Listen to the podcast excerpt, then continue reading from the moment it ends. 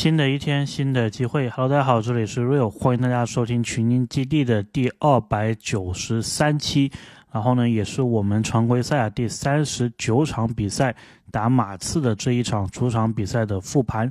那么这一期的内容啊，非常的丰富，所以大家也是可以慢慢的听啊。估计我感觉应该是要超过我们平常的可能三十分钟的这一个时间限制了。那么今天这一期呢，我们首先是会聊一聊老鹰与马刺这一场比赛的复盘。然后呢，特雷杨在这一场比赛啊，也是更新了自己的一个。里程碑吧，然后我们也会聊一聊特雷杨啊，接下来有哪些队史记录是可以等待他去打破的。那么当然，面对马刺啊，我们不可。避免呢，肯定是要聊一聊我们最近跟马刺传出来的这一些绯闻，包括聊一聊莫里。所以呢，在节目的后面，我们也会聊莫里传闻的一些近况，还有更新，包括呢，就是马刺啊进入交易截止日之前，他们选秀权、他们薪资、他们球员的一个状况。老鹰有没有可能把莫里再送回马刺？那么当然，最后啊，我也是准备了一些。可以说是花边的东西吧，大家也可以一起听到最后。那么首先呢，我们还是先来复盘呢这一场老鹰与马刺的比赛。那么这一场比赛呢是在美国的马丁路德金纪念日啊这一天进行的。那么之前我记得我在。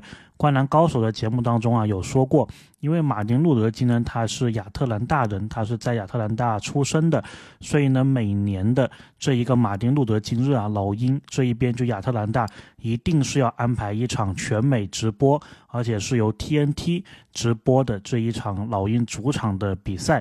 然后呢，马丁路德金呢，他是在孟菲斯，呃，去世的，所以呢，他一定是老鹰这场比赛之后啊。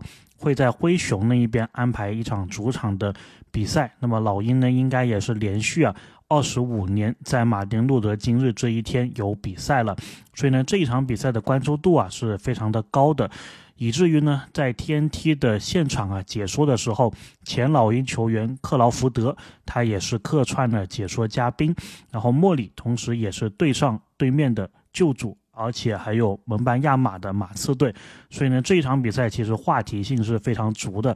只不过稍微可惜一点呢，就是它是在美国时间下午打的，所以国内的朋友们呢，可能这场比赛啊。并不会说是看的是直播，或者说是看的全部的直播，所以呢，我们来复盘一下。那么这一场比赛呢，比赛一开始啊，老鹰这一边莫里进入状态是非常的快的，连续得到四分。不过呢，马刺这一边虽然没有得分啊，但是文班亚马连续几次贡献盖帽的这一个表现呢，已经是让我印象非常的深刻了。那么老鹰今天的内线防守呢，也是。一个问题就是如何去限制文班亚马攻防两端的这一个表现，而且呢，我感觉卡佩拉啊在刚开场的这几分钟完全是对不上文班亚马的。我们之前已经说过了，卡佩拉对不上特纳，然后现在呢是对不上文班亚马，而且可能在。未来的很长时间呢，老鹰的中锋啊，就不仅仅卡佩拉了，可能都是对不上文班亚马的。那么来到第一次暂停的时候呢，老鹰这一边是有一个小小的梦幻开局啊，九分。然后马刺呢是还没有任何的得分进账。暂停回来之后呢，老鹰这个进攻啊又是打出来了，打的是老鹰的进攻的这一个特色。那么特雷杨呢也投进了一个三分球。这场比赛呢，我们之前也讨论过啊，就是连续的特雷杨两场灾难性的表现。之后对他来说是非常重要的，而且呢，在这个全明星票选的关建的一个场合啊，前两场他拉了可能还好一点，因为那两场呢，其实说实话可能不是有很多人看。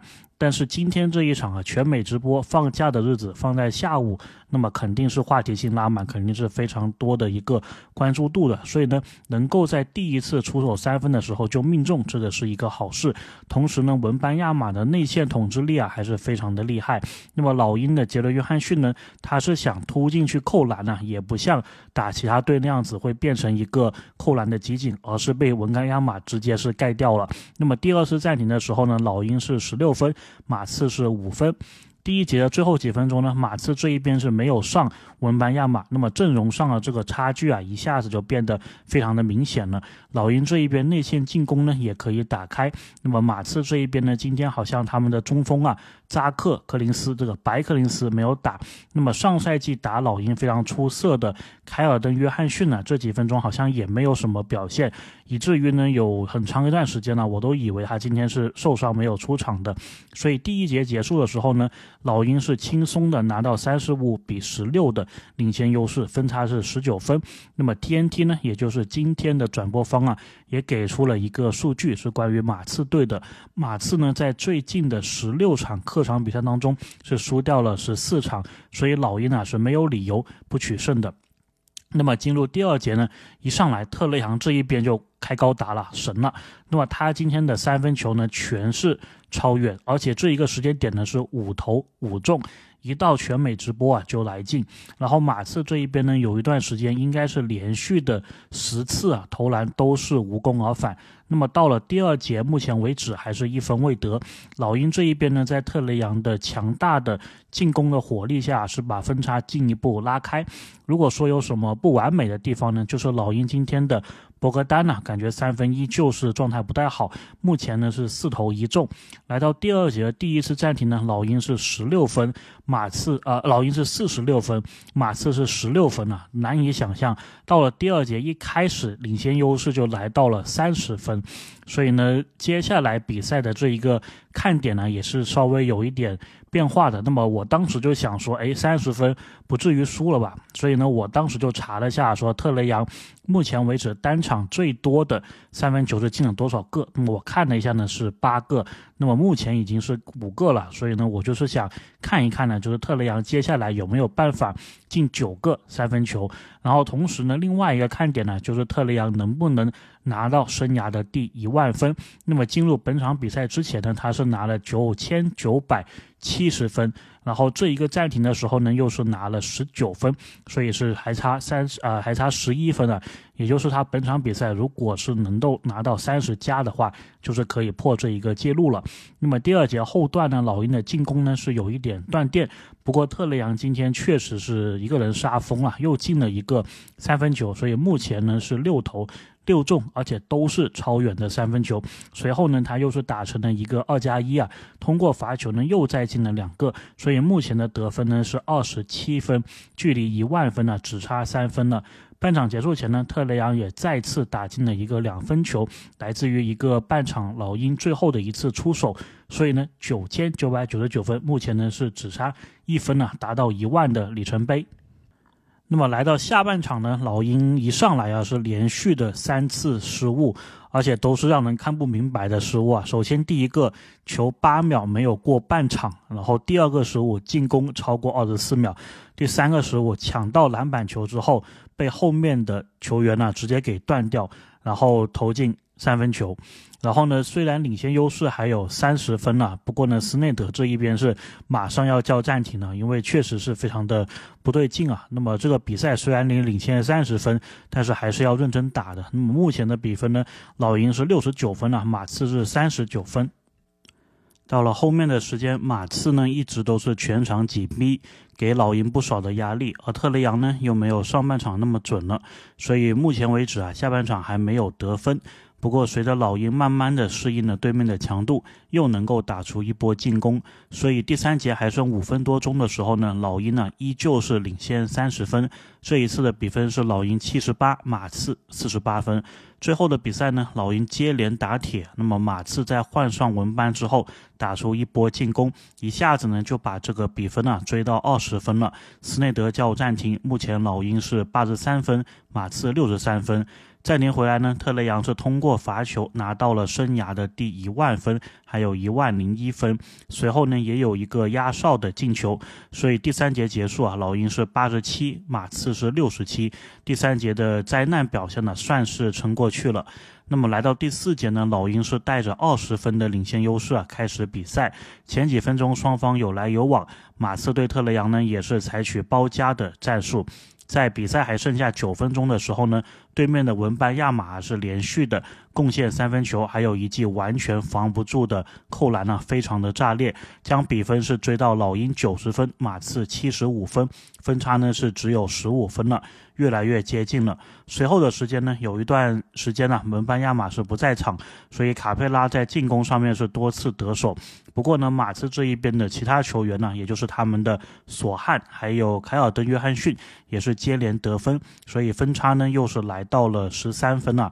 作为老鹰球迷，这个时候其实是非常让人担心害怕的，特别是关键的时刻，文班亚马还是要回到场上的。那么目前这个比分呢是老鹰九十五，马刺八十二。到了关键时刻，文班亚马这边确实非常难防，确实防不住啊。他给我的感觉呢，就这一场比赛来看呢，好像就是四维生物随便打三维生物的这个感觉，就是他的这个身材，他的这一个身形啊，包括他的整个移动，给人感觉就好像是高出目前我们看的这个维度一个维度的这么一个感觉。这场比赛，说实话，如果老鹰这一边没有约翰逊及时出来的话，还真的不好说啊。那么约翰逊。在关键时候呢，也是帮老鹰能够续上这个比分。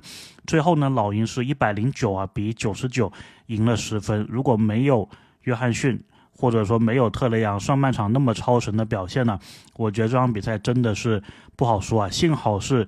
顶下来了。那么老鹰呢？目前这个战绩啊是十六胜二十三负，距离百分之五十的胜率呢还有七场。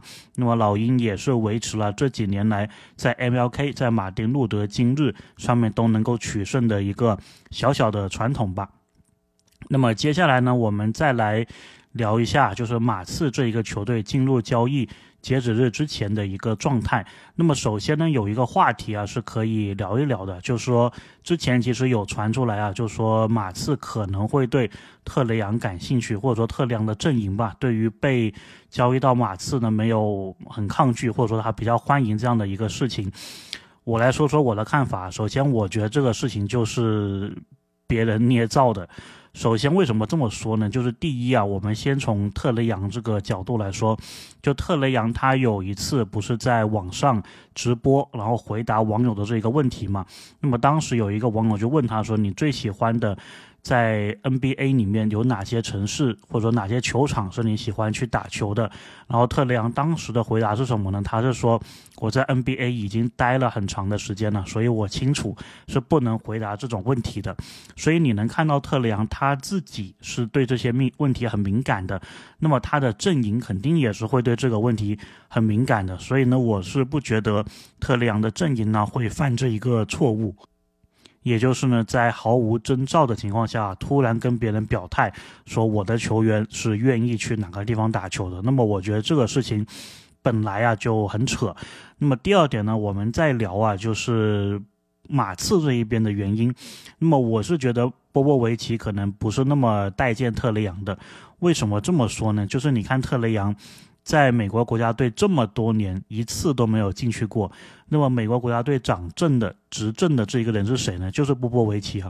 所以你说，如果波波维奇他是有意特雷杨的话，那么之前在美国国家队的选人的机制上，他多多少少会考虑一下特雷杨吧。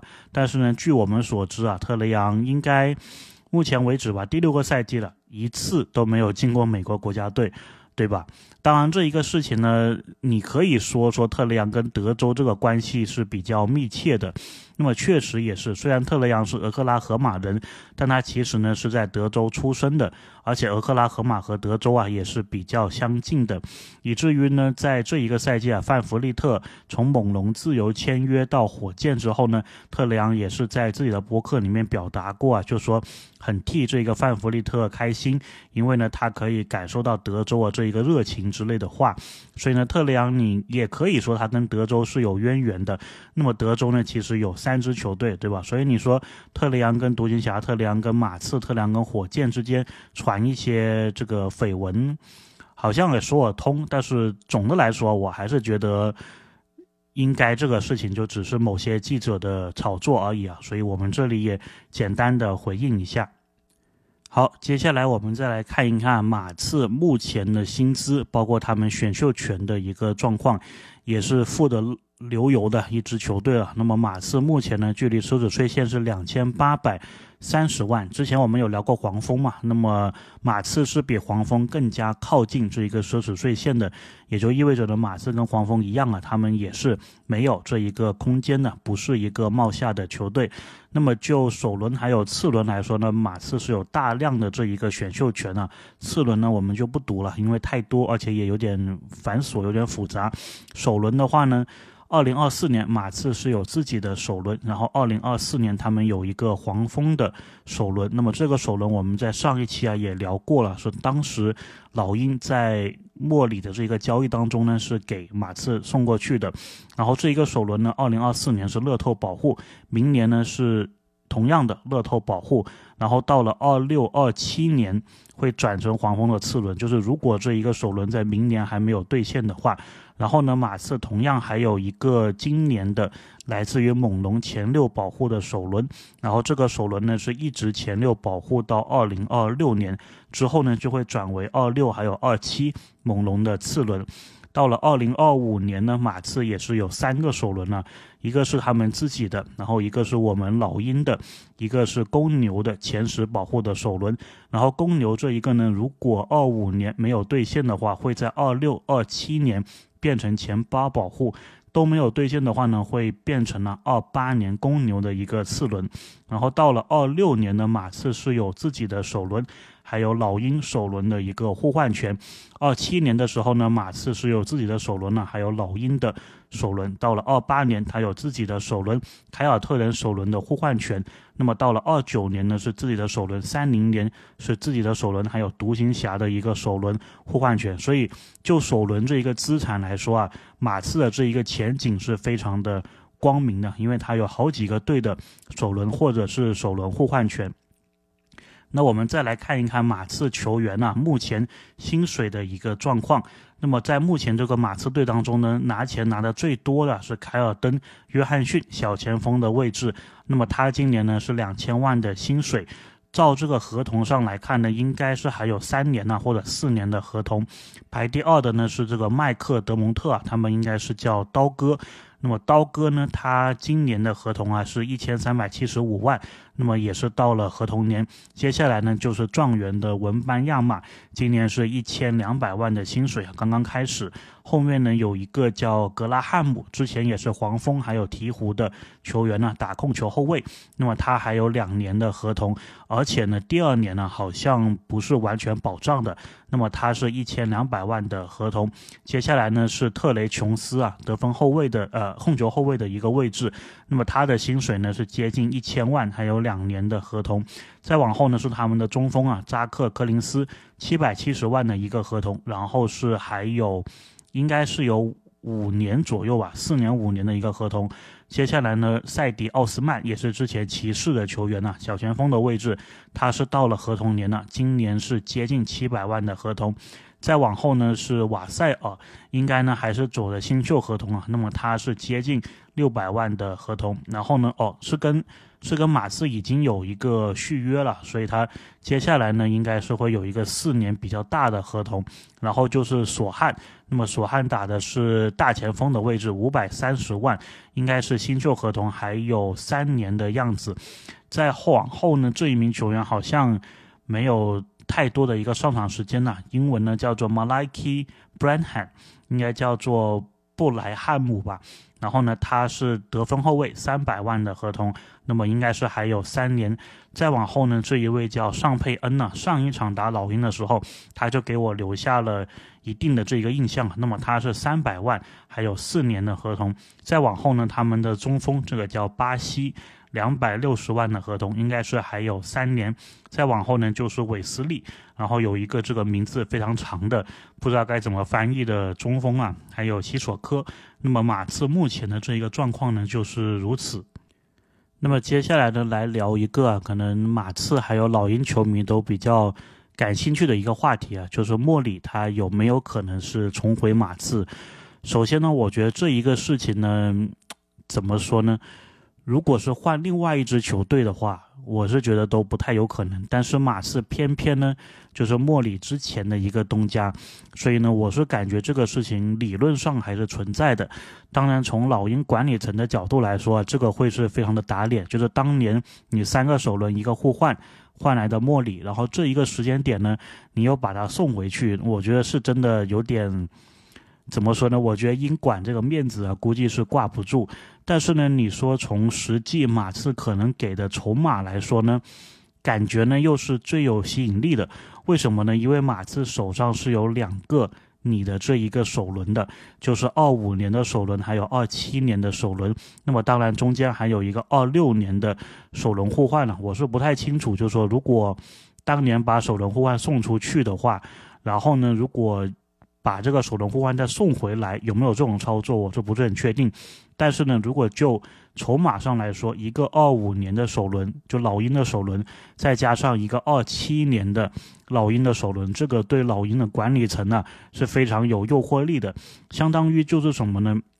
当年呢，莫里这个一千八百万的合同，那么我们是三加一嘛，没有付出任何的球员换过来的。然后现在呢，我们帮莫里是续了约。然后呢，这个合同啊，也相对来说是比较友好的。那么我我自己是觉得莫里这个合同大概是值三个首轮，但是因为马刺这一边如果他是要换莫里的话呢，还是要贴一些球员过来的，所以呢，这些球员的价值啊，有可能也是可以接近到一个首轮。所以呢，感觉上啊，老鹰如果就是从首轮的价值来说呢，哪两个首轮是比较值钱的？当然，从马刺的这个角度来说，他肯定不是很想给二五年老鹰的一个首轮，还有二七年老鹰的一个首轮，对吧？因为毕竟他的首轮也比较多啊，他完全可以给这个公牛的，或者给这个猛龙的。但是猛龙的那个呢是二四年的首轮，那么二四年首轮肯定是没有往后的那个首轮那么值钱呐，所以呢。这个事情呢，就是有的探讨，对吧？那么我们先说球员的部分吧。就是我们跟马刺虽然打的比赛不是那么多啊，但是呢，刚刚这些球员里面，你说哪名球员我印象是比较深的，而且我觉得是可以帮助到老鹰的呢？我觉得就是凯尔登·约翰逊。但是呢，凯尔登·约翰逊也是跟马刺续了一个大的合同嘛，而且我感觉好像。波波维奇挺喜欢他的，我们刚刚有聊到美国国家队的这个问题嘛？那么凯尔登·约翰逊当时还没有很打出来的时候，波波维奇就是已经把他招进这一个国家队里面了。所以呢，我觉得薪水上啊，当然他是最适合配平莫里的。那么其他球员呢，我就没有说特别感兴趣的。当然也不排除一种情况啊，就是你给两个球员。给老鹰这一边，然后刚好这一个合同能配平，然后他们又是一个到期合同，或者说相对来说对马刺没有那么重要的球员，那么感觉上是可以的。比如说什么呢？比如说这个奥斯曼加格拉汉姆的这一个组合啊，他们的工资加起来应该也是可以配平莫里的合同，或者说这个奥斯曼加麦克德蒙特，那么他们两个人呢都是到期合同。不过呢，如果是这一种到期的组合啊。那么我觉得老鹰可能会再跟马刺去要一点什么东西，就是可能你把二六年那个首轮互换也给我取消掉吧，然后给我一个二五的首轮和二七的首轮，或者说你给我这个凯尔登·约翰逊，然后给我一个二五的首轮、二七的首轮，那也可以接受。但是呢，这个是老鹰的角度，我觉得猛龙的角度来说呢，他可能是不会这么干的，他顶多呢就是，比如说他要出凯尔登·约翰逊了。他可能呢就给你一个公牛的首轮，然后呢勉勉强强可能再把这个首轮互换给你取消掉。我感觉马刺有可能就是出这样子的一个筹码，或者呢就是给你一个老鹰的二五的首轮，然后呢把公牛那个二五首轮给你，再给你一个凯尔登·约翰逊。我觉得这一个诚意呢其实是非常足够的了，而且筹码对于老鹰来说也是非常好的。不过呢又回到我们之前所说的那一个问题了，我觉得。老鹰的管理层呢，应该是不会这么子干的，因为如果有了这一个先例的话，那么以后老鹰再去其他球队买球员，那我感觉就是整个你的这个口碑啊，好像就不是那么的好了。但是呢，你说如果从现实面的层面来说，现在这一个点老鹰及时止损，那确实也是。但是呢。我是觉得老鹰目前呢还没有到这一个地步，就是虽然老鹰目前是把莫里可以说是放在市场上去估一下这一个价值吧，但是呢，我觉得他们是。不是想说真的是把莫里给交易走的，而且我在录音的此刻呢，猛龙那一边又是完成了一笔交易啊，就是西亚卡姆去了步行者，所以呢，在市场上的这一个可能性呢又减少了一些。那么我觉得对于莫里留老鹰来说啊是更加积极的一个信号，但是呢，老鹰这个管理层的做法这么多年来，我是觉得非常值得诟病的，就是呢很多球员。老是在这个节骨点上就会出这种转会的传闻、交易的传闻，其实是挺影响球员的一个心情的，对吧？我们一个活生生的例子就是柯林斯，然后目前来看呢，亨特啊好像也是要变成下一个这一个例子。那么当然希望不要说莫里啊又是变成下一个这一个例子。所以呢，我觉得老鹰管理层这一方面确实是值得我们好好的吐槽。但是你说他会？呃，把莫里直接交易回给马刺吗？我觉得这个可能性是比较低的。所以呢，虽然我们现在啊有在聊这个有可能的交易包裹，包括今天我也分析了一下，对吧？比如说什么凯尔登、约翰逊，然后你把这个二五二七的给回我，然后马刺估计是不干的这么一种讨论的形式。但其实呢，也都是我们这样讨论一下而已了。我自己是不觉得啊，老鹰会到了把莫里交易回给马刺的这一个阶段。当然，从适配性来说呢，莫里他是跟文班呐是挺适配的，而且呢，马刺也很需要莫里或者是特雷杨这样的球员嘛，对吧？所以呢，马刺这一期呢，我们就呃大概聊这么多吧。最后呢，其实想跟大家再分享两个账号啊，然后这个既然聊到了马刺嘛，我们就可以聊一聊莫里他的父亲的一个账号。那么他这个账号呢？叫做 Team Murray 零五，就是莫里团队，然后后面是莫里的这个球衣号码零五。那么莫里的父亲，据我所知呢，应该不是他的一个亲生父亲啊，但是呢，他反正能看得出来啊，是非常支持自己的儿子的。然后如果大家关注这一个账号的话呢，是会发现呢，他爸有一个习惯，就是很喜欢在车上面看莫里的比赛。就他这个车啊，中间的那一个屏幕呢。不知道他用了什么软件呢？反正是可以看 NBA 的比赛的。然后他经常呢就是会拍啊，或者说录像，就是录他在车上看比赛这一个画面。但是呢，不要这样做啊！我是觉得是蛮蛮危险的。我自己是学交通的，所以呢我知道是这个是很分心的。所以呢，希望这个莫里的爸他在看比赛的时候是车停在旁边然后看的。然后呢，这个是他爸的一个情况。他爸其实总的来说呢，发消息啊不是发的，呃那么多，而且呢也不会像我们接下来要聊的这个人的父亲一样啊，感觉很喜欢有些小心思。所以呢，这个 Tim Murray 零五，大家稍微追踪一下就好了。那么我也说把这个信息啊跟大家等于说的分享一下。那么另外一个呢，就是我刚刚影射到的，就是特雷杨的爸。那么特雷杨的爸，他的这个账号呢叫 Rayford Young。Rayford Young，那么 Rayford 呢就是他的一个名字了，姓。那么特雷杨呢，其实他的姓也是 Rayford，就是他的名字啊也叫 Rayford。然后呢，特雷杨是 Trey，特雷这个词呢，其实是他中间的那个名字。就特雷杨他的一个全名啊是叫 Rayford Trey Young，所以特雷杨的名字呢跟他爸的名字啊其实是一个名字，只不过呢特雷杨他是他老家啊，他这个家里面呢排第三的。老三，所以呢，他爸呢是把这个 tree，因为跟英文的这个 three 嘛，就第三很像，是当成他的一个中间名，然后他们彼此之间称呼也是叫他 tree young，就是相当于是杨家的老三，大概是这么一个意思。然后特雷杨他爸呢，其实我觉得就是跟莫里的爸是很不同的一个性格。然后特雷杨他爸其实跟特雷杨是蛮像的，就是他们是蛮喜欢跟网友互动的，而且特雷杨他爸呢是有。小心思的，有时是喜欢耍这些小心思的，比如说呢，当时我们跟西亚卡姆传的新闻这个非常热络的时候啊，那么特雷杨呢就是有在播客上面暗示嘛，就说我们这个夏天可能会搞一票大的，然后特雷杨他爸呢就是与其说是暗示吧，他更加是明示，因为特雷杨他爸他最近呢是会有晒出全明星票选的一个情况。那么呢，他呢就是直接啊，在这个票选上面就是把西亚卡姆给选了进去。然后呢，在昨天西亚卡姆被正式交易到步行者的时候，特雷昂他爸呢又是发了一个消息啊，就说可恶，居然。西亚卡姆被挖走了，大概这一个意思。所以追踪他爸的话呢，是可以感觉啊，是能够了解到杨家的这一些小心思，甚至呢，基于特雷杨他家跟老鹰管理层的这一个非常亲密的关系啊，或许你又从能从他爸当中获得一些，就是老鹰接下来可能会交易谁啊，或者怎么样的这些信息。我自己呢，就说从中立球迷的角度来说，我觉得这个蛮有意思的，对吧？因为你可以分析啊、揣测出一些东西。但是从老鹰球迷角度来说呢，我觉得这个是不太专业的。就是你最好就是不要发这些信息，对吧？不然呢，很容易是被别人利用，以至于呢，你说你这个心意都非常的明摆在台面上啊，那么管理层去做一些交易啊，去怎么样，其实是非常的困难的。